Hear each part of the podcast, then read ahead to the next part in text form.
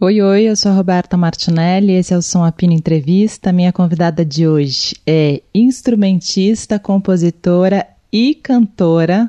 Isso vai ficar importante, vocês vão ver durante a entrevista, tá?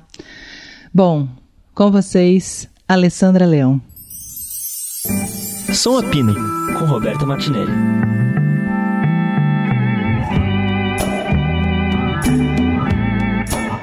Bom, vamos lá? Vamos sim. Então vamos. Eu vou começar com uma pergunta que eu vi você fazendo em uma de suas caminhadas por aí. A gente vai chegar nesse momento também de explicar isso, mas você falou quando foi que você começou a cantar que você se lembra? eu me lembro, acho que só só no final da minha adolescência, a cantar mesmo, assim, de querer cantar. Eu fazia teatro e uma vez eu cantando para o meu professor de teatro, assim, não estava nem, estava meio cantando, meio, sabe quando você quer cantando, pedir um certo afago ali, no, e aí eu falei, ah, mas eu não sei cantar direito. Ele falou, você quer ser o quê, cantor, é?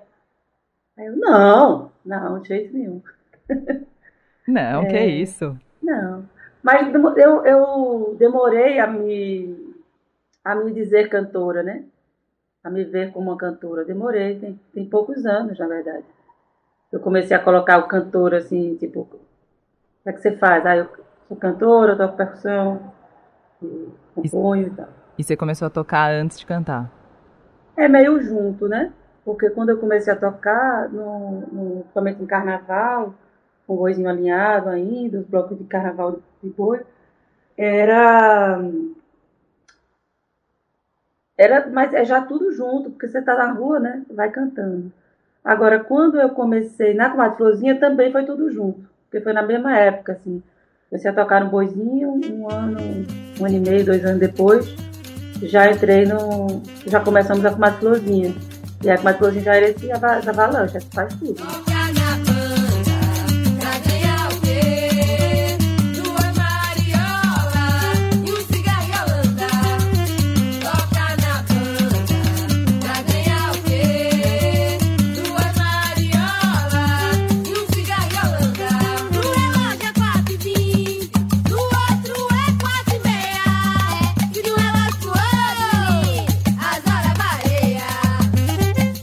Sua família tem alguma relação com música, com arte ou não tinha? Não, minha mãe é psicóloga, psicanalista, e meu pai é economista. Eu tenho um irmão que toca, somos seis, né? Cinco dos meus pais e mais um do meu pai de segundo casamento. E só tem um irmão que toca, toca percussão também. E você aí, você começou o teatro, foi a primeira coisa de arte que você achou que... É, eu comecei teatro e eu fiquei um tempão querendo fazer teatro mesmo. queria trabalhar com com o teatro. Assim, estudei com muito afinco uns anos, queria fazer faculdade e aí dançava. Na verdade, antes, antes do teatro eu dançava. E aí, só que eu achava que não era possível viver de música, assim, de, de dança. Achava que não tinha, não, tipo, não sou uma bailarina clássica, então na, achava que não era, não tinha, não tinha possibilidade mesmo na dança. Aí logo depois aí eu comecei o teatro e aí eu comecei a tocar meio para servir ao teatro. Eu achava que tudo tinha que servir ao teatro. E mas logo nesse também foi tudo muito intenso no meu no meu pouco tempo de teatro. Eu eu entendi que eu achava eu achava que eu não ia ser atriz mesmo, então eu queria ser dramaturga e dirigir. E aí, deixa eu sair daqui. E aí Entrevista eu... em casa é sempre assim, é gato, é, é, gato, é criança, é, é tudo. Ele está aqui me rondando desde hoje para subir. E aí a gente, aí eu comecei a, a tocar meio para servir ao teatro, mas já pensando, bem, eu não vou ser uma atriz, assim, não é uma atriz que eu vou trabalhar. Quantos anos você tinha, Lê? Tinha 16, 17. E por que, que você é. achava que você não ia ser atriz? Estou falando que eu estou me identificando. Com as frases e pensamentos. Porque eu achava que o palco, isso de interpretar, era, não era para mim, assim. Eu fiquei... As, as experiências que eu tive no palco tinha uma, uma dualidade, na verdade, de sentimentos. Uma de gostar de estar ali, gostar dos processos, gostar do, do teatro em si.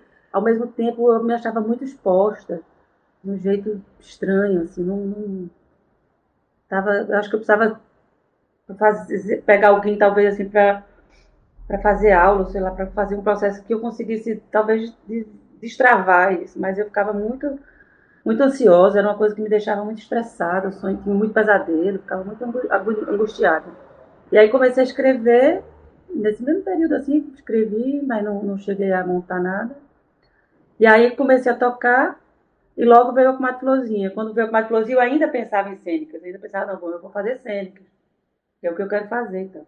Só que aí a, a, a começou a rodar bastante. Começou a fazer bastante coisa. Eu falei, ah, não, então realmente acho que eu me achei. E como foi esse começo com a Comadre Florzinha? Sabe que eu gravei com a Karina ontem, né? Ah, é? É. Maravilhoso. E aí, como foi? Vocês já se conheciam?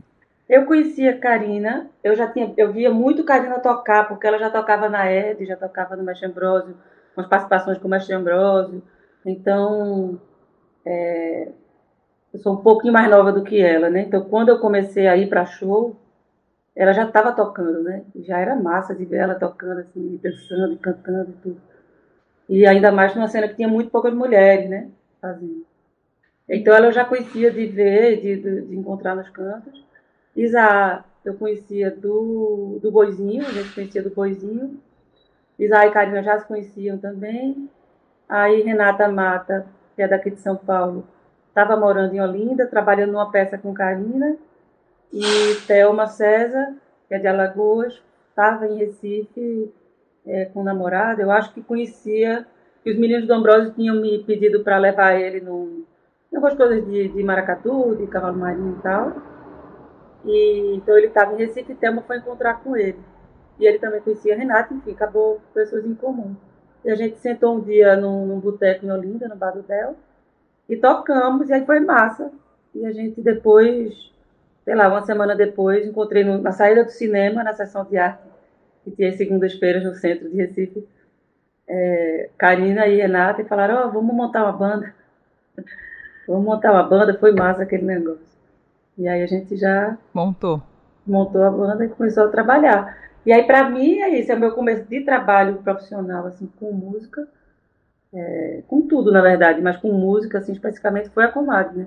Uma grande escola de, de, de, trabalhar, de pensar em produção, de pensar em, em enfim, já porque também foi um, teve uma intensidade de coisas, né? Aconteceram no começo da Comad, sobretudo, assim, muito rápido, muito intenso. Muito e como foi essa primeira, é, a, a, sua primeira visão do que seria um mercado de música? Porque a primeira visão é muito diferente do que é de fato, né? Pelo menos para é. mim foi.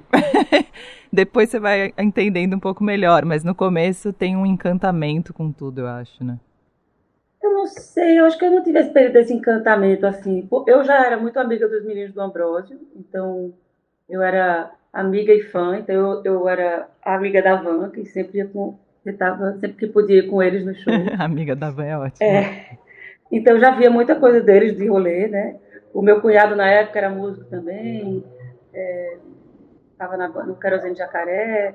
E eu acho que, na verdade, eu acho que, sobretudo, vindo do teatro, vindo da experiência do teatro, onde você faz, assim, todo mundo meio que faz tudo, eu acho que isso até hoje é muito, para mim, muito forte, assim, de de não me colocar numa posição de não, isso aqui eu não mexo, isso aqui eu preciso de alguém que me sirva aqui, ou que alguém que pegue, carregue isso para mim. Não, gente, eu tô aqui. Por que, que, eu não vou carregar o negócio? Por que, que eu não vou fazer isso, sabe? Teatro é ensina é muito, muito isso, né? É um ensinamento muito maravilhoso. Eu lembro é. que eu chegava super cedo para montar cenário, para fazer as coisas, e, e, e, muita gente do grupo chegava tarde. Um dia um diretor meu falou: Roberta tá proibida, ela não pode pegar em mais nada, porque eu quero que os outros aprendam a fazer, porque não é possível. E aí eu chegava cedo e ficava falando, sabe? Pega, pega, pega, pega. Eu não conseguia tirar o pé do controle. É, eu acho que eu faço um pouco um tanto disso também. Esse negócio, não, você, a banda chega antes, você chega depois. Eu, como assim, gente? Não, eu chego junto. Eu sou da banda, tem isso, né, muito. É, é. O Ale, você falou que aí depois faz pouco tempo que você passou a, a dizer que era cantora. Mas você lança seu o primeiro disco solo que você lança é 2005, 6, 6, 2006. E ali você não, você não falava cantora ainda? Não, ali eu era compositora e percussionista e depois cantora. a ordem dos fatores altera o produto nesse caso? Altera, eu acho que tem uma ordem subjetiva para a vida, é subir mesmo, de, e também de militância, né? Porque, assim, é, dentro da música, um lugar que foi sempre minimamente permitido às mulheres era cantar, né? E, e, eu, durante muito tempo, acho que pela, pela, por ser percussionista, e é um lugar também que foi conquistado a foice também, muitas vezes, né? Hoje em dia, bem menos, mas no começo foi um empurrão também para poder, poder tocar as coisas. É, e compor também, que é um lugar também para as mulheres, né, também uma conquista relativamente recente, se a gente pensar na história da música do mundo e na música brasileira, se a gente pensar que Dona Ivone Lara, quando começou a compor, não assinava as músicas, Sim. né? É tudo muito recente. Então, eu acho que, em parte, tem essa minha, militância de colocar a composição e a percussão na frente da cantora. Mas, há uns anos atrás, eu, eu, eu acho que tem uma virada de chave minha, quer dizer assim, que negócio poderoso, né? realmente, que é cantar. Não é pouca coisa, não é pouca coisa, eu acho que estar tá com o microfone na mão também. Sim. Né? Não é pouca coisa ter sua voz amplificada, não é pouca coisa, não é pouca coisa cantar, né? É que eu não sei se, se isso vale para você, mas quando quando te apresentam, né, como cantora, talvez a visão que a gente tenha de anos, né, de escutar, também é uma visão um pouco nossa de tipo, calma aí, eu não sou só cantora, eu também sou percussionista e uhum. compositora. Assim como falam quando eu sou apresentadora, eu penso apresentadora, todo mundo é, sabe? Tem uma visão até um pouco é, de torcer o nariz. Eu torço um pouco o nariz por ter por muito tempo julgado em algum lugar esse Sim. título só. Eu acho que com o tempo eu fui me acostumando e entendendo que, é uma profissão difícil também, mas, mas tem um lance. É, para mim eu, eu, é muito recente mesmo. Eu acho que sabe quando? Eu lembro que a primeira vez que eu falei assim, eu sou cantora, foi quando eu fiz o Cantoras do Brasil, uns anos atrás. Que era um projeto da YB, né? A da Mercedes, YB, Mercedes é. a Julia Bock. E é... quando eu fiz esse programa, eu falei, velho. E também já vinha numa busca minha pessoal de mudar o jeito de cantar, de investigar mais lugares da voz. Também passou a ser um lugar de mais atenção minha, é, de transformar o que eu já vinha fazendo. Eu percebo, eu sinto muita diferença quando eu escuto as minhas gravações até 2010, assim, Sim. e depois, né, da trilogia para agora. Sim. Eu sinto muita diferença. Anda teu, andar sem pressa,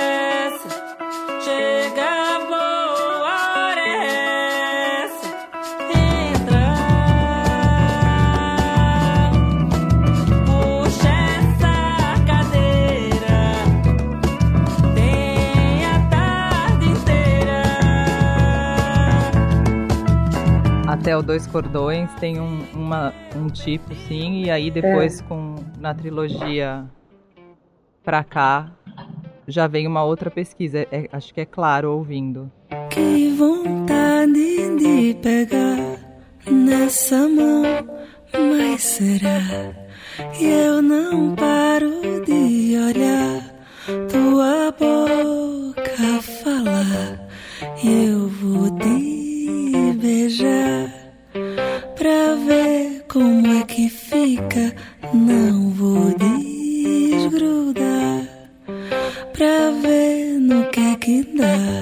aí, você agora é, lançou no meio da pandemia.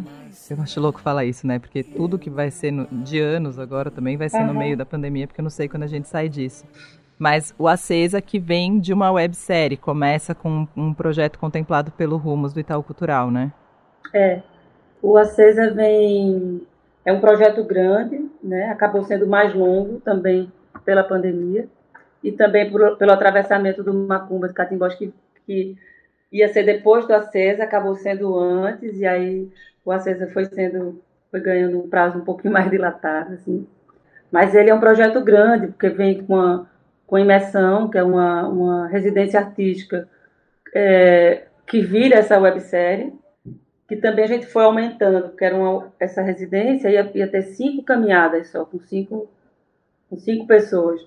E a gente se animou tanto na hora de fazer, que aí a gente falou, não, peraí, tem tantos nomes aqui, vamos ver o que é possível fazer, né? Dentro da logística, dos dias também, de otimizar encontros e tudo mais, enfim. Daí a gente conseguiu fazer 14. Uau. com essa com, essa, com esse ânimo. A gente falou, está aqui, né? A gente está aqui, vamos, vamos dar um jeito de fazer. E por que, então, que você quis fazer com caminhadas? Tem um processo que eu já, eu já faço, é, que eu gosto muito de caminhar. Gosto muito de caminhar pela cidade, não só caminhada é, de exercício, né? Mas gosto muito de sair para caminhar. E sem, às vezes sem destino certo. Então eu já eu sempre compus muita coisa caminhando. Para mim é sempre um lugar muito. É quase um lugar meditativo, de certa forma, né? Porque tem uma, uma presença que a caminhada, eu acho, me convoca. E há uns anos, a Vânia Medeiros, que é artista visual, né? Fez um livro chamado Cidade Passo. E ela vem investigando, a gente já trabalha junto há uns anos, e ela vem, vem investigando isso da, das caminhadas em deriva, da, desse atravessamento da cidade com os processos criativos, né? Tem, tem, existem vários estudos né, sobre a caminhada e sobre derivas urbanas, inclusive, e Vânia fez o mestrado dela sobre isso. E eu me, me, me instiguei muito, me provocou muito esse, esse livro dela, Música Passo, e eu comecei já uns anos atrás fazer uma, uma sériezinha para o Instagram, eu publico no Instagram, que é, chama é, Música Passo. Porque pra, juntando um pouco esse hábito que eu sempre tive de chegar, no, de estar no lugar, ou de estar andando e cantarolar alguma coisa, ou de compor, né, caminhando. Então, quando aí comecei a fazer essa, essa, essa sériezinha que eu publico no Instagram, e venho pensando nisso há um tempo. E aí juntou com a grande, o meu, acho que o meu maior desejo, na verdade, era de, de porque, assim, eu entendo que faz parte do meu trabalho falar de onde eu venho e falar da música que me, que me forma ou que eu continuo me formando. Porque não é uma música que seja ainda conhecida realmente e que carrega muitos estigmas, muitos olhares às vezes exóticos, às vezes preconceituosos, né? Sim. É, então, que é o coco. Coco, maracatu, ciranda, enfim, a música tradicional é, é, de uma forma geral, ela tem esse olhar sobre ela, né? Como se ela valesse menos, os artistas é, que fazem esse tipo de música valem menos no mercado da música, isso é uma coisa é, concreta, né? Falando de valor mesmo, valor monetário mesmo. Sim, infelizmente. Nas programações sim. não são inseridos normalmente, são colocados em palcos com sons piores, com estruturas piores, enfim. Então tem toda uma camada de questões é, que, que eu lido sempre, né, desde sempre, mas que artistas como Odete Pilar, como Mestre Barachinha, como Ana do Coco, como Galo Preto, lidam de forma ainda mais dura, né? Eu consigo, é assim, consegui me inserir no mercado da música, isso que a gente chama de mercado independente, né? É, mas você tem uma, um, um, grupo enorme de artistas que não, que não chegam, né?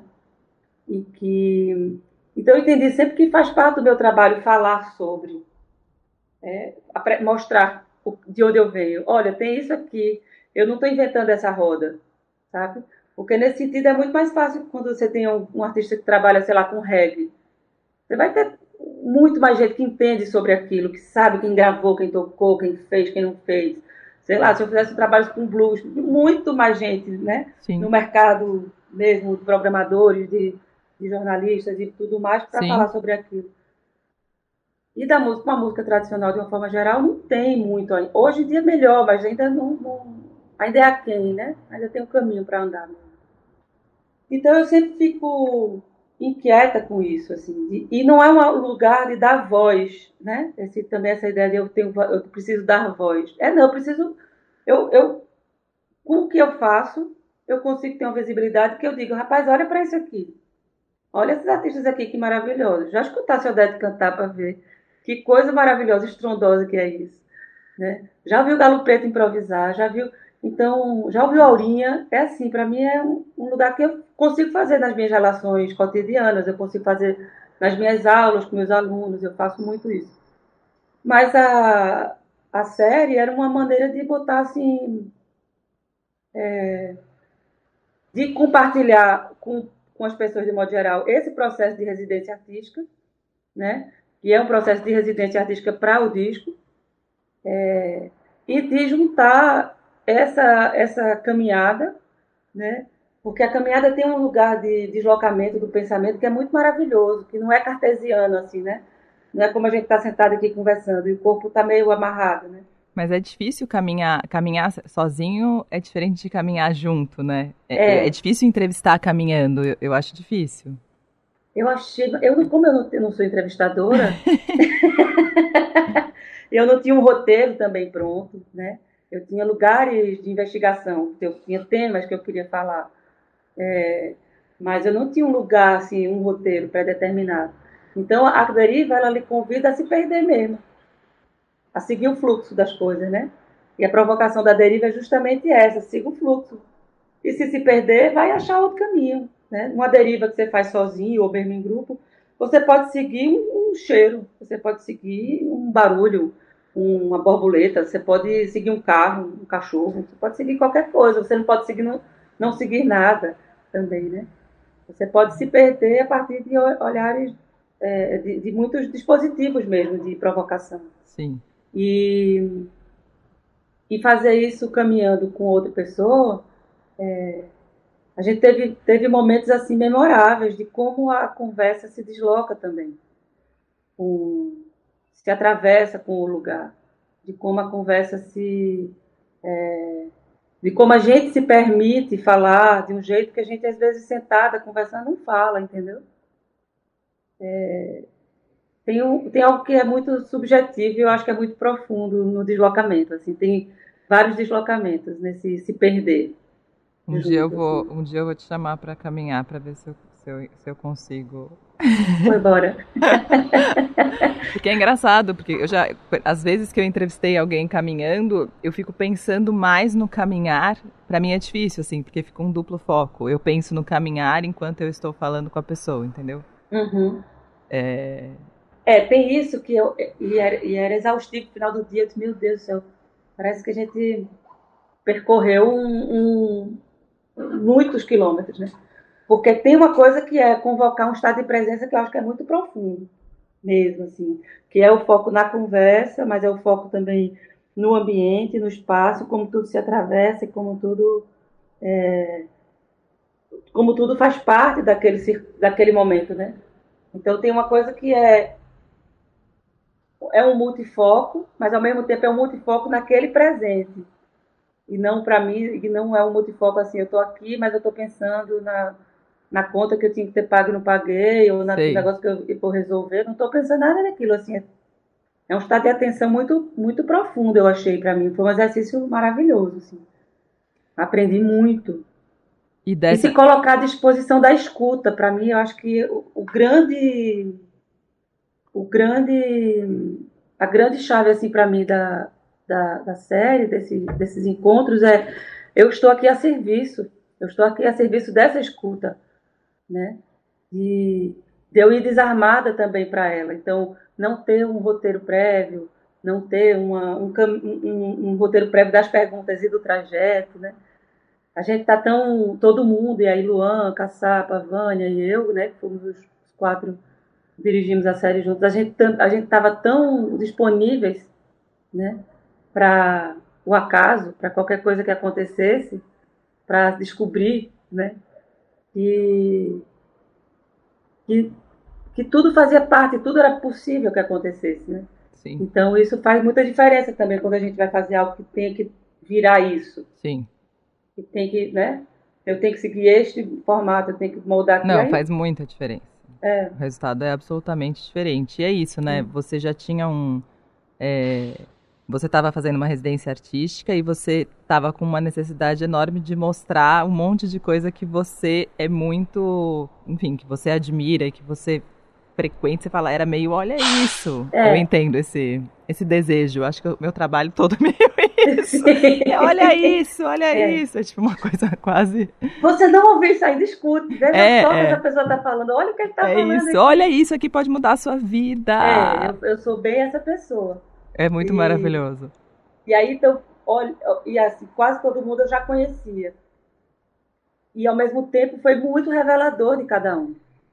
Não teve ninguém que eu, eu dissesse, ah, já ouvi dizer isso tantas vezes, assim, eu, todo mundo foram lugares que eu disse, meu Deus, eu nunca ouvi você falar isso. Tipo, o Niltinho, que é um amigo meu, sei lá, vinte e tantos anos. Eu falei, Guitinho, Guitinho que faleceu ano passado, né, que é do, do Bongá. Guitinho falou umas coisas, eu falei, velho, tu conheço 20 anos, tu nunca ouvi tu falar assim. E, aí isso me provoca muito a como é que a gente conversa na vida, né? Como é que a gente conversa entre os amigos. É muito. Uma vez eu fui entrevistar um cara, foi muito maluco, né? E eu perguntei uma coisa para ele, falei: "Ah, mas eu tô te perguntando, não sei o que". Ele falou: "Mas você tá me perguntando porque você quer ou, ou você tá me perguntando para que as pessoas vejam o que você tá perguntando?"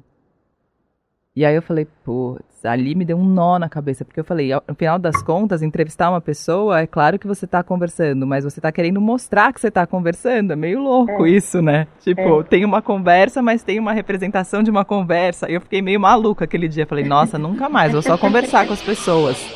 Mas é difícil, você sabe que as pessoas estão ouvindo, né? É. Por mais é que você esqueça às vezes. É, e daí... No, no meu caso, como a gente tinha, assim, tipo, uma hora e meia de conversa de cada pessoa. Então, não era aquilo tudo que vai pro, que vai ser publicado também, né? O que vai também é uma obra. Sim. A gente já tinha também isso assim, a gente vai fazer uma obra a partir dessa conversa. A gente também não tinha o compromisso de, Sim. né? É diferente daqui, a gente está gravando, vai tudo pro ar. É diferente isso, assim, tudo que está sendo. Então, eu acho que isso tem um, um, um exige talvez uma condução das coisas para que isso tenha esse tempo, essa forma, esse um certo conteúdo, né? Sim. Mas tem uma liberdade da deriva que é inerente à deriva, né? E tem uma liberdade também que a gente podia, que a gente já quando foi ela pensar o formato, até do audiovisual mesmo, e como fazer, era Luan, não é, não precisa seguir, né? Tipo, não precisa seguir a, a gente. Eu, ele até porque ao final de cada caminhada a gente fazia uma escrita automática. Então, ao final de cada caminhada a gente terminava tudo, a gente sentava os quatro e botava 10 minutos de relógio assim e escrevia. Então é um jogo assim de, de da experiência. Gente, aula de palhaço isso, sabia? É. Nossa, é igual. É tipo caminhar para se perder, escrever 10 minutos sem não sei o quê. Tudo que eu faço. Palhaçada isso. Tudo na aula de palhaço. Eu, é eu fiquei, fiquei, tentando aprender isso a vida inteira. Aí a gente, numa dessas escritas, Luan falou, botou, logo nas primeiras, assim, ele tava, ele falava alguma coisa que ele estava preocupado com a forma, com, com a lente, com a parte técnica e ao mesmo tempo com a experiência. E ele dizia Tô, com, tô preocupado que fique parecendo o programa Estrelas. Ah. um beijo, Angélica. É, e a gente. É, foi massa isso, porque foi a primeira deriva que a gente fez, só fomos nós, né? Sem, sem gravar com convidado nenhum. Cada um. A gente saiu do mesmo ponto, marcamos um tempo e cada um foi para um lado. E, e aí ele disse. Ele falou isso e a gente ficou pensando muito sobre isso. Assim, realmente não é para filmar a gente, né? Claro que passa, pelas, sobretudo, para quem está ali convidado, né? Para quem está ali com a gente. Mas é, o foco, o seu olhar também se perde, né? Vânia falava muito isso, assim, o seu olhar também se perde, faça a sua deriva. Só que aí, na verdade, coitado do Luan, tinha que dar conta de tudo, porque ele só, a gente só, só fez tudo um... com uma câmera, né? Então, também é, foi desafiador para todo mundo, assim, tecnicamente, é, de formato, de linguagem, de, de, de, estado, que faz, enfim. E a, na hora de fazer isso virar um disco? Foi mais atordoante do que eu achava. é, e mais e ao mesmo tempo, no final, eu, escuto o disco e eu vejo a série. Porque eu passei por muitos momentos, assim, ah, eu, eu vou fazer uma música para cada pessoa. Ou então, eu vou fazer baseada nos textos que, que, dos cadernos, ou eu vou compor baseado no. Fiquei querendo dar forma para um negócio que não tinha uma forma, que tinha uma, um se perder, né? Então eu fiquei querendo achar o caminho das coisas assim. E, e aí uma hora eu comecei a caminhar. Eu falei, bem, eu vou caminhar. E as ideias vão ter que vir caminhando. Porque é isso que eu tô. Então, eu fiz muita deriva, assim, sozinha. Fiz muita deriva ouvindo as entrevistas. Fiz muita caminhada. Gato. fiz muita caminhada sozinha. Viajei, assim, ah, consigo uma semana. Uma promo... Vou para um lugar que eu não conhecia para andar num lugar que eu não conhecia nada. Andei muito pelo centro de São Paulo, andei muito por Recife também. É... Então, muita coisa eu fiz caminhando. Ou comecei a fazer, né? Comecei, comecei uma ideia caminhando. Mas, do, falando da composição do repertório em si, né? E, e aí, quando a gente começou a produzir o disco, efetivamente, é, foi um desafio porque a gente estava no auge da pandemia. E, e foi você e Caê, Robson. É, eu e Caê produzimos juntos e arranjamos juntos, né, a maioria das coisas. E a gente. É, tava, ele estava em Araraquara, eu em Recife, e a gente trabalhando, trabalhando assim por videochamada, é, para ouvir, ouvir as coisas no estúdio, para poder. Eu sem ferramenta, sem instrumento, para poder tocar e, e opinar. Então eu ficava só no cabeção, assim, de se a nota for mais para cá, e se for mais assim, mas... Nossa, e vem de um processo de total, né, deriva, caminhada, liberdade, é. e de repente, brá, e de fecha. repente fecha tudo. É. A gente tava para começar a gravar, a, pro, a produzir, quando veio a pandemia, né, quando começou. Então, a série foi, começou, a gente começou a lançar a série um pouco antes da pandemia começar, né? Um pouco antes de fechar tudo. E seguimos lançando a série. Aí teve um momento que eu fiquei muito atordoada da, das coisas da pandemia também. Suspendi um pouquinho a série para dizer, peraí, calma. Tipo, fazer na paz de Deus, sabe? Aí deu uma parada e depois a gente voltou a lançar. E deu uma parada também no processo disso. Comecei a fazer umas pré-produções, ainda com Caçapa e com Caê e aí depois dei uma parada para entender um, um pouco, para sentar um pouco as ideias.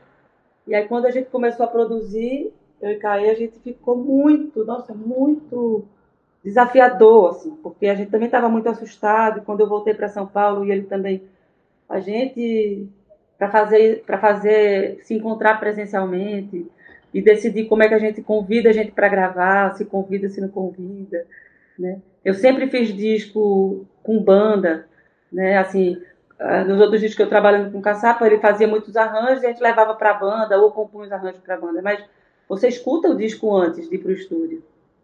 Você escuta o repertório antes, né? De... E com Caê, uh, foi um disco, um disco todo de estúdio, né? Então, muito, muito. É isso, vem Nico e grava, e depois a gente escuta, putz, não era isso isso aqui fica, isso aqui sai. Nossa, que processo. Então, teve que fazer muita coisa assim, ah, isso aqui não, putz, tava, tava... A gente achava que a ideia era essa, mas não era não, era, era outra. Volta, um disco feito na cabeça quase, né? Primeiro, um em vez cabeça, de ser é. de banda, é de cabeça. É, e de duas cabeças, né? Nossa. Sobretudo. E... Mas trabalhar com Caio é muito gostoso, assim, eu fico muito... Já tô com saudade, eu mandei mensagem pela semana dizendo Vamos inventar outro disco para fazer, que eu tô com saudade. E é muito leve também. Então... E esse processo levou quanto tempo, o processo da feitura na cabeça? A gente começou em março, ainda assim, março, abril, a gente começou, e a gente foi até novembro. Um processão. É.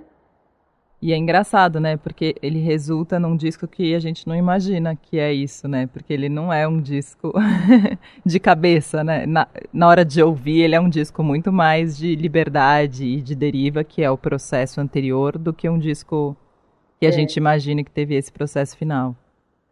É, e eu acho que eu acho que por isso, porque eu acho que a deriva está entranhada nele mesmo. Então, é isso, quando eu digo que eu escuto o disco e, e sinto o movimento do, da caminhada, e sinto a, um convite para dançar, e sinto um convite para me mexer.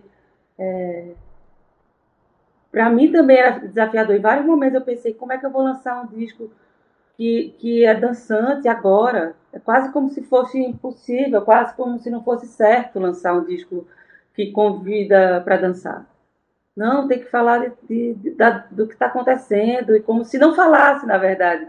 E aí entrei numa noia, assim, enorme antes de lançar. Mas isso acontece quase todo disco. Quase todo disco, quando está quase pronto, praticamente pronto, eu entro num parafuso assim, meu Deus, o que é que eu estou fazendo? Não é normal. E... Mas esse eu entrei muito, e entrei muito nessa noia, assim, de... de... Até para lançar o, o, a Borda da Pele como single, na véspera, assim, quase, eu falei, Caê, será que é essa música mesmo? Aí, por quê? Porque ela é muito um gozo, sabe? Ela é muito um, uma, um atravessamento de uma, de, uma, de uma fúria mais, de uma fúria feliz, assim, de uma fúria gostosa, né? E não é muita afronta, eu disse, não é muita afronta fazer isso agora? Aí ele disse, confie na afronta, Lê. Confia, confia na afronta, não confiar isso. É isso que a gente está precisando. E eu acho que eu só me apaziguei quando eu botei o disco para ouvir em casa e que eu tive vontade de dançar, que eu voltei a dançar. Quando eu botei o disco para dançar, é bonito também. É. E aí eu falei, bem, agora então acho que é isso mesmo. Então, se ele me cons conseguiu, é, se esse disco conseguiu me fazer dançar de novo, me fazer querer, né, me movimentar, isso aí, andar, ouvir ele caminhando, então chegou assim, chegou no ponto que deveria chegar, né? Nossa, entendi.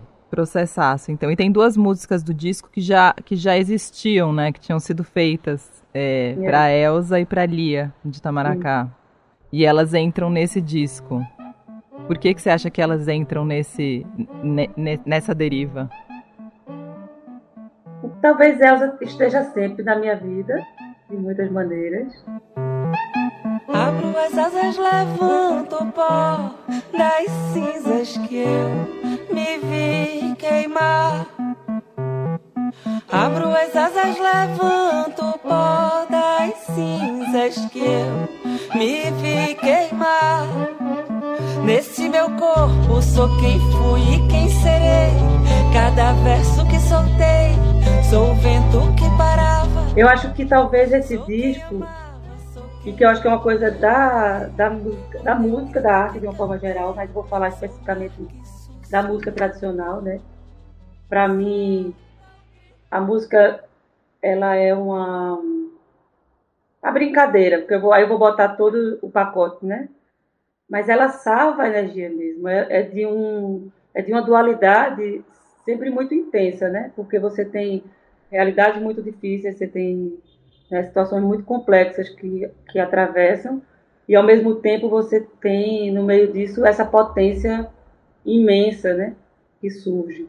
Então, uma das coisas que, que às vezes eu me lembro, eu fico lembrando a mim mesma, é assim, velho, se Bill Rock passou pelo que ele passou e cantava do jeito que ele cantava, sabe? Levanta, vai cantar.